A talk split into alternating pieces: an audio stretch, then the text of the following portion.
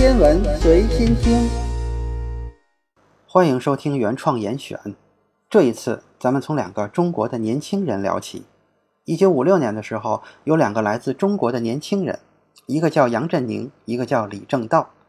他们发现了，在我们这个世界上，镜子里的物理学应该跟真实世界里的物理学不一样。他们这个说法解决了当时困扰物理学界的一个谜团。除了他们两个，谁也没有往这个角度去想。然后过了不到一年，另一个中国人吴健雄女士做实验证明了他们的理论，杨李二人据此得到了诺贝尔物理学奖。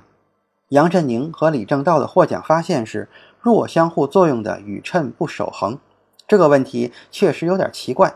咱们先来看一个例子：如果有一个物理学家，他从来不直接观看这个世界。而是通过一面镜子来观察世界，看到的一切物理现象都是真实世界的镜像。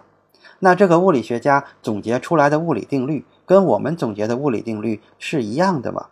在大多数物理学家眼里，这根本就不是一个问题。镜像里的世界当然应该和我们是一样的，热气一样往高处走，水一样往低处流。牛顿定律和爱因斯坦的相对论。包括量子力学从来都没有关于左右的规定，左右都一样，和镜子没有什么关系。我们遇到的大多数人都是右撇子，但是那只是一个习惯，跟物理定律没有关系。把任何一个视频节目通过镜子看，只要你不说，谁也看不出来里面的物理学过程有什么不对的地方。再来说宇称，简单的说就是镜像对称性，英文叫 parity。用字母 p 表示，一般的物理学定律都是宇称守恒的，也就是说，在镜子里看没有区别。咱们再来说一个让泡利火冒三丈的实验。前面提到过的吴健雄用实验证明了杨李二人的实验可不是走到镜子里面去做的。他设计了两个互为镜像的装置，在杨李二人的建议下，吴健雄选择了考察钴六零原子核的衰变。他用磁场控制原子核。并且把温度降到接近绝对零度，这样原子核的姿态很稳定。在一个装置里，它让钴六零原子核左旋，就是绕着自身向左旋转；而另一个装置则是右旋，这样两个装置正好互为镜像。关于左旋和右旋是这样的：伸出你的右手，做一个挑大拇指的手势，用你的大拇指指向粒子前进的方向。这时候，如果你的其余四个手指环绕。指尖的方向正好是粒子自旋转动的方向，那么我们就说这个粒子具有右手征，也叫右手性；反之则是左手性。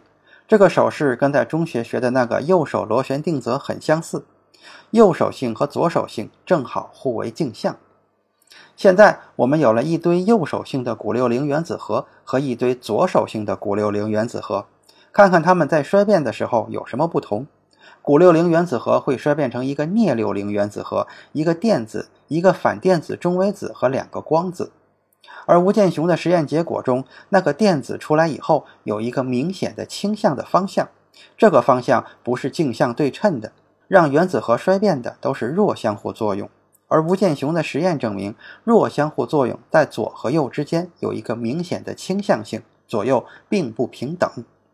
据说这个结果让泡利火冒三丈。他说：“这绝对不可能，实验应该重做。”但是泡利说的没有用，镜子里的世界就是不一样。事后人们进一步分析，弱相互作用之所以宇称不守恒，应该是跟中微子有关系。我们这个世界中的中微子总是左手性的，而反中微子则总是右手性的。这就是杨振宁、李政道和吴健雄当年那个工作的意义。物理学家对这件事感到不安，这完全不符合直觉。于是人们提出了一个新的对称性：如果我们把这个世界里的东西变换到镜子世界的同时，再把每一个粒子都变成它的反粒子，这个世界里的中微子总是左手性，镜子里的世界反中微子总是右手性，这样是不是就该对称了呢？每一种物质都有它的反物质，电子带负电，反电子带正电。质子带正电，反质子带负电，反物质的质量什么的，各种物理参数都跟物质一样，唯一的区别就是把电荷的正负号反过来，以及中微子的自旋不一样。物质变反物质这个操作可以叫做 C 变换，C 是电荷的意思。那么物理学家这个猜想就是宇称，也就是 p 虽然不守恒，那么 CP 联合起来总该守恒了吧？但是大自然再次给了物理学家一个意外的答案：CP 也不守恒。一九六四年，詹姆斯·克罗宁和瓦尔菲奇发现，在 K 介子衰变这个弱相互作用的过程中，CP 也被破坏了。这个发现也得了诺贝尔奖。如果物理学家们再退一步，在 C 和 P 之外再加上一个 T，也就是时间繁衍变化，物理学家有充分的理由相信，如果把宇称左右颠倒一下，把正反物质互换，同时再让时间倒着走。那么，这个世界里的物理定律应该跟我们这个世界是完全一样的，这叫做 CPT 对称。目前来说，CPT 是守恒的。前面说的都是一些背景知识，真正的内容来了。讲这些对称性的意义，就在于它事关我们这个宇宙中万事万物为什么会存在，就是因为 CP 不守恒。有一个简单的常识：正反物质是不能碰在一起的。一碰到一起就会发生湮灭，变成光子，所有的质量都变成了光子的能量。如果你在实验室里制造了一点反质子或者反电子，需要非常小心地保管它们，比如用磁场把它们约束在空间中。它们一旦跟普通的物质和电子接触，就会发生爆炸。霍金在《时间简史》中说过，如果你在现实生活中遇到一个反你，千万不要和他握手，因为你和反你碰到一起就会发生爆炸，变成能量。设想一下，假如这个宇宙中的物理定律都是 CP 守恒的，这就意味着反物质除了手性跟正物质不一样以外，其他都一样。根据宇宙大爆炸模型，在宇宙最初起源的时候，并没有任何粒子存在，粒子们是在大爆炸开始一万亿分之一秒之后才出现的。既然 CP 守恒，正物质和反物质是对称的，那么每产生一个正物质粒子，就应该相应的产生一个反物质粒子。而正反物质粒子产生之后，就会立即发生碰撞，彼此湮灭。结果就应该是，不管产生了多少正反粒子，它们也是正好一半对一半，最后就应该全部都互相湮灭掉，只剩下一大堆光子。也就是说，如果物理定律是 CP 守恒的，我们这个宇宙里应该只有光子。而值得庆幸的是，物理学定律真不是 CP 守恒的。根据科学家们的推测以及理论证明。在极早期宇宙中的一段时间，某种作用力分离之时，赋予了宇宙一种非同寻常的不对称性。其中，物质粒子的数量略微超过反物质粒子，比例为十亿零一比十亿。正粒子只比反粒子多这么一点点，而就是这一点点，最终积累下来，才使得我们这个宇宙里现在到处都是正粒子，而几乎没有反粒子剩下来。也就是说，我们每个人身上的每一个粒子都是当初十亿分之一的幸存者。这意味着物理定律是高度 CP 守恒的，只有那么一点点不守恒，才恰好允许万事万物的存在。正是因为物理定律不是绝对完美的，才导致我们这个世界是现在的这个样子。至于这一点点 CP 不守恒是多大的一点点，到底是哪个方程的不守恒导致的，现在还不知道。为了研究这件事，物理学家们又盯上了中微子。有人猜想，中微子震荡这件事儿，对中微子和反中微子是不一样的。中微子可能是最奇特的基本粒子了，它们非常轻，质量几乎就是零，但也不是绝对等于零。它们以接近光速的速度在宇宙中穿行，几乎不跟任何物质发生相互作用。它们只参与引力和弱相互作用，否则我们就探测不到它们了。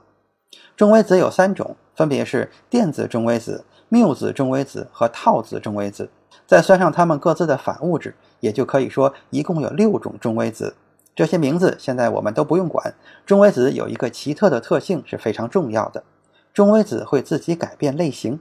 比如一个来自太阳的电子中微子，在漫长的宇宙空间中行走，没有任何的东西干扰它，走着走着就变成了一个缪子中微子。然后这个缪子中微子走着走着又变成了一个套子中微子，或者说变回电子中微子。这就好像一只猫走着走着变成了狗，狗走着走着又变成了兔子。三种动物互相之间都能变。现在世界上至少有三个超级中微子实验装置正在准备探测这件事情，分别是日本的顶级神冈、中国的江门中微子实验装置和美国深部地下中微子实验。这些实验的基本原理都是从一个地方分别发射一束正缪子中微子和一束反缪子中微子，看看它们变成电子中微子的比率是不是一样的。而最近一个最新的消息是，日本的顶级神钢刚刚运行起来，就发现了正中微子比反中微子略微胜出的证据。我们一直认为对称是美的，直觉上觉得物理学定律应该满足完美的对称性，所以世界才会如此井井有条。但是绝对的完美也是不行的，因为什么都没有才是最完美的。正是因为有了几个小到不能再小的漏洞，才有了这个多姿多彩的世界。我们应该感谢这十亿分之一的幸运。今天的原创严选就是这些，咱们下次再见。